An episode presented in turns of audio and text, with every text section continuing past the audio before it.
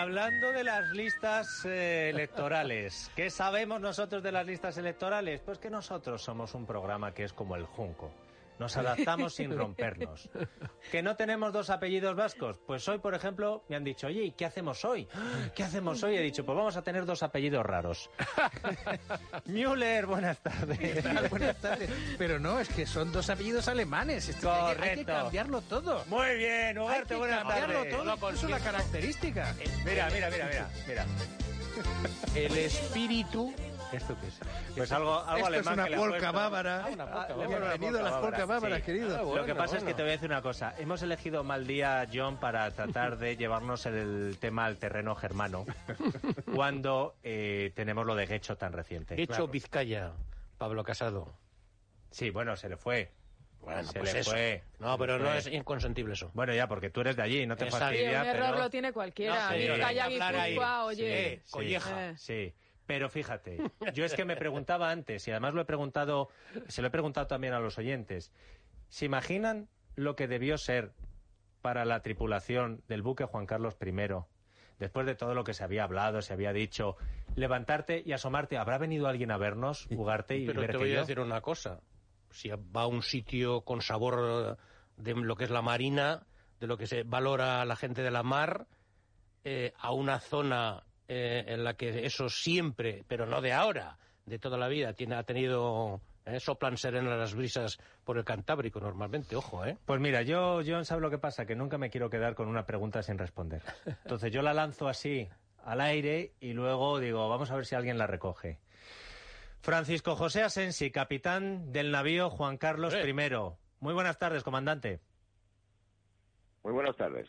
¿Qué sintieron A, a ustedes? sus, a sus órdenes, comandante. Es que aquí el que ha hecho la mili en, en Soy el único que ha hecho la mili aquí. Es Ugarte. ¿Qué, qué sintieron ustedes? ¿Qué sintieron eh, todos cuando, cuando vieron la cantidad de gente, las riadas de personas que se habían acercado para ver- a visitarles? Pues sentimos un orgullo inmenso y una gran satisfacción. Se No fue para nosotros una sorpresa porque sabíamos que había mucha gente, gente que aprecia y quiere la Armada y porque sinceramente nos ocurre esto en casi todos los puertos, por no decir en todos los puertos que visitamos. Sí, es verdad que les ocurre en casi todos, pero hay que decir que este fin de semana han batido ustedes todos sus récords, ¿no? Sí, lo hemos batido sinceramente en, en personas que han visitado el buque en el mismo día. Ampliamos los horarios a la vista de, de las colas que se formaban para intentar agradar y atender al público, que había hecho muchas colas. Pero también tengo que reconocer que hemos tenido miles de visitas y no quiero desmerecer a otros grandes puertos que hemos visitado en los últimos meses, como puede ser Tarragona, Las Palmas, Motril, Alicante. Las visitas siempre son multitudinarias y contamos los visitantes por miles. Pero la verdad es que el pasado fin de semana en Hecho ha sido increíble. Y- yo le voy a decir una cosa, comandante. Viendo también el éxito que tuvieron los bares y chiringuitos de la zona que se quedaron sin existencias, lo que no me extrañaría es que hubiera una lista de peticiones, por favor, que atraque aquí el Juan Carlos I para eh, reactivar la menos una vez economía. al año. Y, y la gente que, que llegaba al buque, ¿qué es eh, lo que más le motivaba? ¿Qué es sobre lo que más le preguntaba eh, eh, a ustedes? Bueno, la verdad que la gente, como he comentado en otros medios, estaba sinceramente agradecida por nuestra visita. Y luego la gente comenta lo que comenta siempre que viene este barco. Se quedan maravillados de ver las capacidades que tiene el barco, la versatilidad. Es un buque que es de lo más puntero en tecnología internacional y es todo tecnología nacional. Es un buque made in Spain, es un buque moderno, es un buque muy versátil. El tamaño, por supuesto, hace que la gente se maraville y quiero decir con satisfacción que la gente también siempre queda muy agradecida por la profesionalidad y el cariño que pone mi dotación, que pone mi personal en atender las visitas. A, a mí me parece, yo no sé, pero que, son iniciativas, la verdad, que, que, que muy interesantes. Y luego, pues, cuando, cuando comentaba usted, comandante, esto de que había gente agradecida, pues es verdad, porque hay gente que en un momento determinado, pues estar al, al margen de ver lo que es un, un buque de esas, de esas características, unas proporciones increíbles, bueno, pues un, un punto, la simbología también es importante, ver un poco, no, quizás por las, por las dos partes, ¿no le parece? Sin duda, sin duda, no cabe duda. De hecho, le voy a comentar una anécdota. Eh, nosotros, como bien sabrán los que conocen a la, a la Armada, cuando estamos en Puerto hacemos siempre una ceremonia solemne de arriado de bandera que tiene lugar justo al ocaso. Eh, como ampliamos precisamente el horario de visitas, había personas, había visitantes, había bilbaínos que estaban en nuestra cubierta de vuelo y cuando terminó la finalización del arriado de bandera, de la bandera de España, y también cantamos, como es tradición de la Armada, la oración de la noche, la gente irrumpió en aplausos. Y la verdad fue un momento muy bonito, espontáneo y muy emocionante. John. Eh, capitán, hay grandes marinos vascos, ¿no? Por supuesto, sin duda, sin duda además los estamos reivindicando últimamente. Pues el, más, últimamente más famoso es Don Blas de Lezo, un héroe nacional que creo que, que no se homenajea lo suficiente. Tenemos al gran brigadier Churruca, que como saben era un- el ejemplo, el paradigma de marino y científico, que además después de un- una carrera muy honrosa falleció en Trafalgar defendiendo su buque y su bandera. Y luego también, por supuesto, tenemos y, y vamos a celebrarlo este año particularmente, durante estos años, a Juan Sebastián Elcano. Así que es. Fue el primer marino que circunvaló el globo, una empresa, una hazaña genuinamente española. Estaba pensando en él precisamente porque, como usted sabe, yo soy chileno y creo que en estas fechas además se produjo el avistamiento del estrecho de Magallanes, que es prácticamente la prim- el primer momento en que Chile es descubierto para los ojos europeos. Y Juan Sebastián Elcano creo que era de un puerto muy cercano de donde están ustedes, ¿no? De Guetaria. De Guetaria, exactamente. Guetaria, Sí, correcto. Y además me gusta que el comandante haya dejado claro genuinamente española, porque yo entiendo que es como si nosotros dijéramos que Cristiano Ronaldo es eh, español. No, Portugal, lo siento, Cristiano Ronaldo es vuestro, pero lo de Magallanes era nuestro. Eh, comandante, ¿usted ahora mismo está a bordo del buque? Sí, estamos navegando, estamos navegando en el Cantábrico y seguimos realizando el ejercicio en el que estamos participando. ¿Camino de rota? Sí, el ejercicio lo desarrollamos eh, a, a lo largo de la cornisa cantábrica, de la fachada atlántica peninsular y Dios mediante regresaremos a nuestra base, la base de Valderrota, el próximo jueves. Pues mire, le agradezco muchísimo que nos haya querido atender eh, en plena travesía y sobre todo le doy la enhorabuena porque no solo ha sido una buenísima noticia para la Armada, sino que yo creo que ha sido una buenísima noticia para España y ha sido una gozada ver con qué naturalidad el pueblo español disfruta de algo bueno que tenemos y entre ese algo bueno no hablo solo del acero del buque, sino de los 400 que hacen que ese barco se mueva. Así que puede estar usted eh, orgulloso de lo bien que ha salido y, y muchísimas gracias por habernos atendido. John, ¿querías preguntarle algo más? Sí, quería una indiscreción, eh, capitán. ¿Qué año hizo usted el crucero de instrucción en el Elcano? Yo lo realicé en 1989. Ah, vale. Hace ya muchos años, pero me acuerdo como si fuera ayer. Es una experiencia que ningún marino olvida. Muy bien, muchísimas gracias. Porque usted bastante tenía- joven. porque ten- ah, porque te parece... ¿Cuántos años tiene usted, que, comandante? Yo tengo 53 años. Claro, es de nuestra quinta. Bueno, más de... Tengo una anécdota que contarte del, del crucero de instrucción del 81, pero te la contaré más tarde. Ahora me la cuentas. Eh, comandante, muchísimas gracias y un saludo a sus hombres. A ustedes, muchísimas gracias. Buenas tardes. A usted. ¿Sabe lo que pasa, John Mueller? Que... no, no habéis dado mucha importancia cuando ha dicho el detallito ese Hombre, de- que sí le hemos dado importancia. Eh, no, De hecho- la- la- el avistamiento de Chile. ¿Qué, detallito? ¿El del arreo de la bandera? Hombre. ¿De la oración de la noche? Claro, Hombre. claro, y que se queda la gente allí. las lágrimas. De, to- Claro. de todas formas, debe ser de lo más emocionante de la visita. Hombre, La visita hombre, está muy bien, tú ves el buque, tocas los cazas, decía un niño, yo es que claro, he tocado, es madre mía. Pero estar ahí arriba Es que para otra y, gente ver es esos, y ver a esos hombres Claro. arriar la bandera, cantar lo de siempre. Y, y luego, mira, yo estuve viendo la televisión vasca. Entonces, en la televisión vasca, obviamente también, pues salió además bastante bien tratado el asunto, ¿no? Y había también la gente que estaba en contra. Entonces, claro, ver que eran cuatro y el del tambor.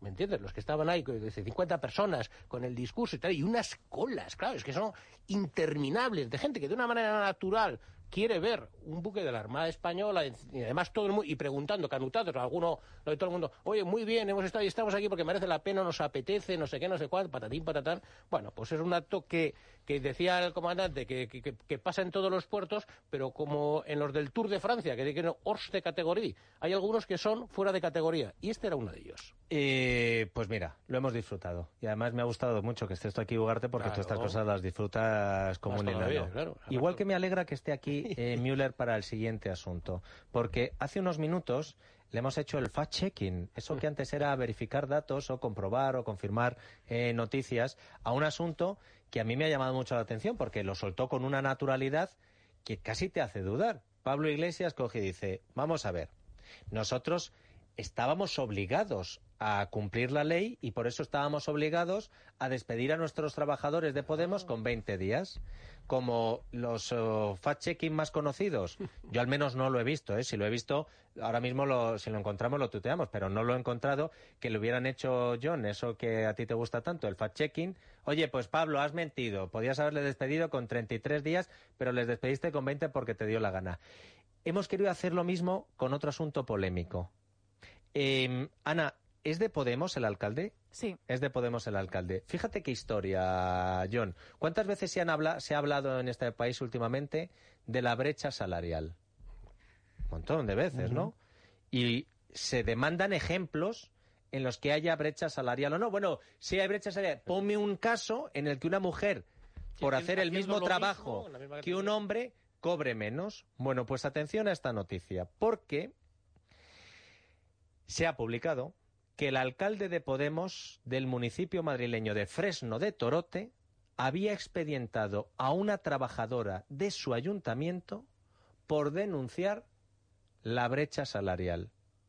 Podemos expedientando a una mujer que denuncia la brecha salarial. Nosotros, sea Podemos, el PP o quien sea, hemos dicho, esto hay que comprobarlo. ¿Y qué es lo que nos hemos encontrado, Ana? Pues que, bueno, esa supuesta brecha salarial pues no es tal. Esta mañana saltaba, como decías, a los medios que el Ayuntamiento de Fresno de Torote se eh, había expedientado a la interventora municipal por denunciar la misma semana del 8 de marzo que sufría brecha salarial con un compañero de un rango inferior que cobraba más por hora trabajada. También lo ha denunciado el sindicato CESIF, que ha publicado un comunicado explicando esa desigualdad. Sin embargo, desde este programa nos hemos puesto en contacto con el alcalde de la localidad, Francisco Galera, que nos ha explicado que el expediente se abrió por una serie de motivos que vamos a explicar aquí. Vamos a lo primero. ¿Qué es un interventor municipal? estos son habilitados nacionales, o sea, es decir, que pueden estar en cualquier sitio de España. O sea, igual que están aquí en Fresno, pueden estar en Murcia o pueden estar en, en donde quiera. Una carrera que va por niveles y el máximo nivel es el nivel 30, y, pero bueno, esos son para municipios grandes, no sé, Madrid, Alcalá, eh, Torrejón, sitios así, ¿no? Pero que aquí esta mujer está aquí, tenemos 2.000 habitantes, está aquí. A esta gente, no, los sueldos, la subida y todo lo aprueba el gobierno, eh, claro, en el Congreso. Según dicta la legislación vigente, no solo los interventores, todos los funcionarios se clasifican por categorías y según esas categorías se fija su sueldo, que lo fija el Gobierno y la Cámara Baja. No lo fijan los municipios. Los municipios solo presupuestan los sueldos que fija el Gobierno. Es decir, que si hubiera brecha salarial, discriminación, tendrían que mirarse a otro sitio. Pero, más allá de eso, continuemos. Como acabamos de escuchar, existen 30 niveles, siendo 30 el máximo nivel. Este está pensado para grandes ciudades españolas de más de 100.000 habitantes, Madrid, Barcelona, pero en este pueblo de apenas 2.000 habitantes, esta señora, esta mujer tiene ese nivel máximo que no le correspondería. ¿Por qué? Porque en el año 2011-2012 eh, aquí es un pueblo pequeñito, aquí ha estado gobernando esta mujer con, bueno, pues con un alcalde. En el año 2011 no se sabe cómo, siempre y cuando aparece como un nivel. Está prohibido por también por el ayuntamiento, pero nosotros lo hemos eh, dicho en la administración local, es decir, a la Comunidad de Madrid, y bueno, pues se lavan un poco las manos. Pero a ella, ella debería estar por ley, debe estar en un municipio de más de 100.000 habitantes con ese nivel. Por decirte un ejemplo, no sé, el director de, del gabinete jurídico de la Comunidad de Madrid, pues tiene un nivel 28 y está en la Comunidad de Madrid, entiéndeme. Y ella es responsable del gabinete jurídico, no se te digo todo, ¿no? ¿Y qué significa esto? Que esta mujer cobra por un nivel mucho mayor del, que le corresponde por ley. Teniendo esto en cuenta, ¿cómo es que además denuncia que cobra menos que su vicesecretario? Bueno, pues porque en este, este puesto de vicesecretario no existía en el municipio hasta que ella está un largo periodo de tiempo de baja y es entonces cuando el ayuntamiento pide a la Comunidad de Madrid, porque no es una decisión que puedan tomar ellos, que les asignen a otra persona que pueda realizar las funciones. La Comunidad de Madrid da el visto bueno y decide que sea un vicesecretario de Guadalix de la Sierra quien se desplace semanalmente al municipio para suplir esta baja y hacer las labores de tesorería. Entonces este hombre te dice la ley igual está estipulado y acordado en, también te dije el Real Decreto 128 barra 2018 está acordado en su punto tercero pone que el 30% de su sueldo en, destino, en lo que cobre él allí en, en San Agustín de Guadalupe, hay que pagarle aquí. Y es lo que estamos pagándole. Si es que nosotros no hemos puesto ni quitado nada de, de sueldo ni nada, vamos y es con esta persona con la que compara su sueldo la trabajadora. Ella cobra 2.440 euros al mes, mientras que él cobra 1.140 euros al mes por menos horas porque va solo dos días por semana. Esta trabajadora hizo el cálculo y se ha dado cuenta de que ella cobra menos la hora, pero claro, no ha tenido en cuenta ni dietas, ni desplazamientos, ni que ese hombre se ha hecho cargo de toda la carga laboral durante ocho meses, teniendo otras obligaciones en otro municipio, que de hecho Dieter va a volver a hacerse cargo de esas obligaciones porque a partir del viernes esa mujer volvió a darse de baja. Bueno, pero has dicho que también lo ha criticado el sindicato CESIF y CESIF es el sindicato más importante de la función pública, es independiente y oye, yo tengo la opinión de que tiene bastante credibilidad. ¿Hemos hablado con CESIF? Sí, hemos hablado de hecho con la secretaria de Igualdad, Marian Moore, que nos ha explicado que antes que el hecho en sí, que no entran a valorarlo, lo que denuncian es la forma que han tenido de hacerle saber a la trabajadora que su postura no estaba bien argumentada. Pues esas razones se las tiene que dar la primera a la afiliada, a la, trabajadora, no, no a nuestra afiliada, a la trabajadora. Mm, decir, pues si queréis tratar esto realmente con argumentos eh, sólidos, si realmente existe esa diferencia argumentada, porque hay una dieta, porque hay tal, vamos a verla. Pero no es la mejor manera la de la incoación de expediente y la de buscar la forma más coactiva para, fin, para justificar su actuación. Mm, bueno, pero entonces CESIF está entrando más bien en las formas que en el fondo de este asunto. A lo mejor alguno de ustedes que nos está escuchando eh, piensa, madre mía, el rollo que nos han soltado para el alcalde de Fresno de Torote. Pero es que nosotros nos tomamos tan en serio una noticia pequeñita como una noticia muy grande. Y en vez de eh, apuntarnos a lo primero que se nos podía pasar por la cabeza, que es decir, un alcalde de Podemos expedienta a una trabajadora mujer por denunciar la brecha salarial. Pues aquí Ana, que es bastante concienzuda y meticulosa, ha cogido y ha dicho, vamos a hablar con, con el alcalde, con el alcalde, con el sindicato CESIF que formaba parte de la denuncia y vamos a escuchar a ver qué hay de cierto. ¿Se está pagando menos a una mujer por hacer el mismo trabajo que un hombre? Y a no ser que alguien me convenza de lo contrario, después de las argumentaciones, después de lo dicho por el alcalde de Fresno de Torote, de Podemos, a mí me parece que tenía todo el sentido, John que ha cogido y ha dicho, señores, esto es así, esto es asado, estas son las cosas, no hacían el mismo trabajo, no tienen la misma categoría. eso parece sobre todo, que no, que no tienen el mismo trabajo. ¿no? hay, claro, igualdad de trabajo, igualdad de condiciones, debería haber el mismo sueldo, pero si no...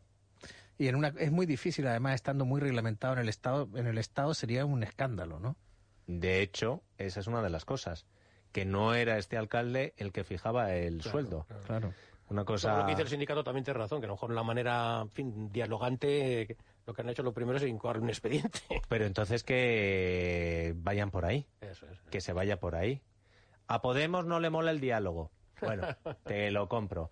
Eh, Podemos carga el expediente tan rápido como James Dean. Digo, pues oye, tú mismo, eh, lo que tú quieras. Pero lo que es de la brecha salarial lo hemos mirado, lo habríamos contado igual, lo habríamos dicho igual. Podemos, el, de la, el del feminismo, fíjense por dónde se pasa la, la brecha salarial. ¿A este alcalde le vas a echar Pablo Iglesias o no? ¿Vas a exigir que se le eche como exiges que Podemos eh, que Vox eche a los Es una noticia tratada como tiene que ser, por parte de ANAE, hablando con los responsables y así la gente está informada. Correcto. ¿Eh? Luego uno se gana su credibilidad y entonces le utilizan de fact-checking, como a John Mueller este fin de semana, que le han utilizado. Oye, ¿qué de Vicente? Eh, pues ha estado hoy aquí. Ha estado ya aquí, se ha despedido. Hay que decírselo a la gente. Vicente Alpizarte, bueno, va de candidato, Ya ¿no? no te acordabas de él. Pero bueno, Sí, sí, pues, ¿cómo me voy a acordar? pero estuvo la semana pasada aquí despidiéndose. Sí, pero de mí no. Ah, es verdad, Hoy, no se ha claro. despedido de Ah, ti. Ahora sí, ahora sí me lo he encontrado, por supuesto. De- ¿Qué te ha dicho? ¿Ha sido de- emocionante? De hecho, sí, bueno, soy, eh, hemos eh, prometido hacer los apellidos vascos en el Senado.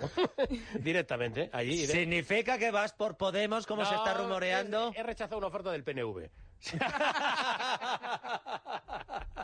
Ha rechazado al PNV, pero nunca podrá rechazar Cres Genomic. Nieves. Cres Genomics. Sabéis que no solamente los deportistas de élite tienen acceso a tratamientos innovadores para recuperarse de las lesiones, de lesiones deportivas, de rodilla, de columna. Bueno, pues ahí tenéis a las clínicas Cres. Emplean tratamientos basados en el uso de distintos grupos celulares, como células madre, para dar solución a todo el dolor articular.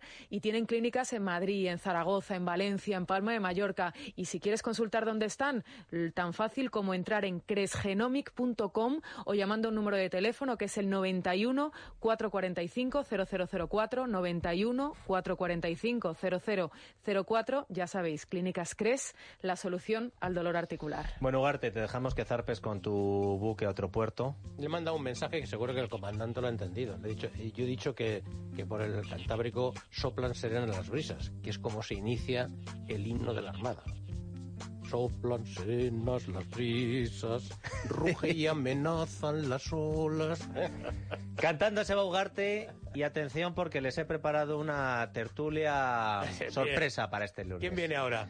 Pues fíjate, fíjate, una tertulia que yo no sé si se, había, si se ha producido en algún momento en este programa.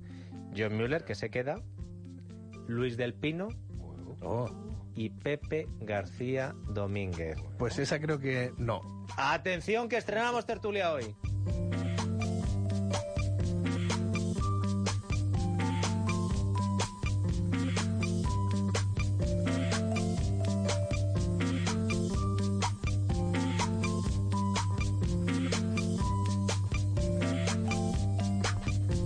Es la tarde de Dieter, con Dieter Brandau. Es radio.